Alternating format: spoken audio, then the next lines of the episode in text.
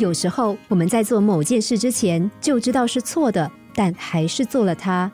比如走一条明知不该走的路，爱一个明知不该爱的人，发一个不该发的脾气，介入一件不该介入的事，就像着了魔似的。不管周围的人怎么劝你，你都执迷不悟。这很可能就是你的生命课题。而如果你对某个人屡劝不听，那也可能是他的生命课题。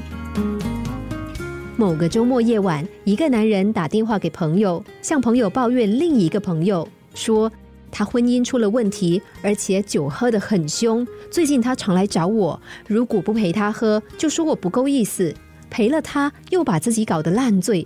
现在啊，连我的家人都很不谅解，我觉得很无力。你不觉得他病了吗？我看他很痛苦。你觉得我们应该怎么帮他？接电话的朋友说：“或许吧。”但是我不认为我们帮得上忙。我比较关心的是你，你怎么帮你自己？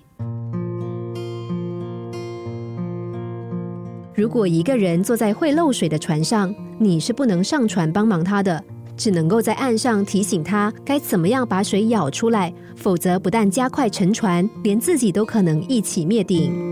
想要解决别人的痛苦，甚至承担别人的责任，而把自己弄得疲惫不堪，是常有的事。当然，我们很难放下关心的人，甚至为他们担心。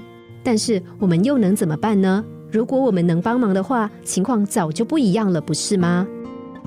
在生活周遭，有太多的人都是操太多的心了，放不下小孩，放不下先生太太，放不下堕落的朋友。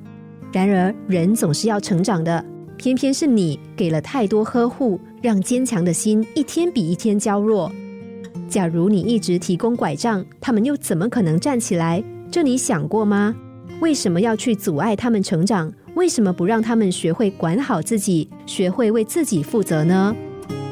精神导师肯基瑟说：“你的生命如果没有界限，别人就会进入你的生活，停留在你不希望的耽误和他们不应该存在的地方。”如果你老是介入别人的问题，那么别人的问题就会成为你的问题。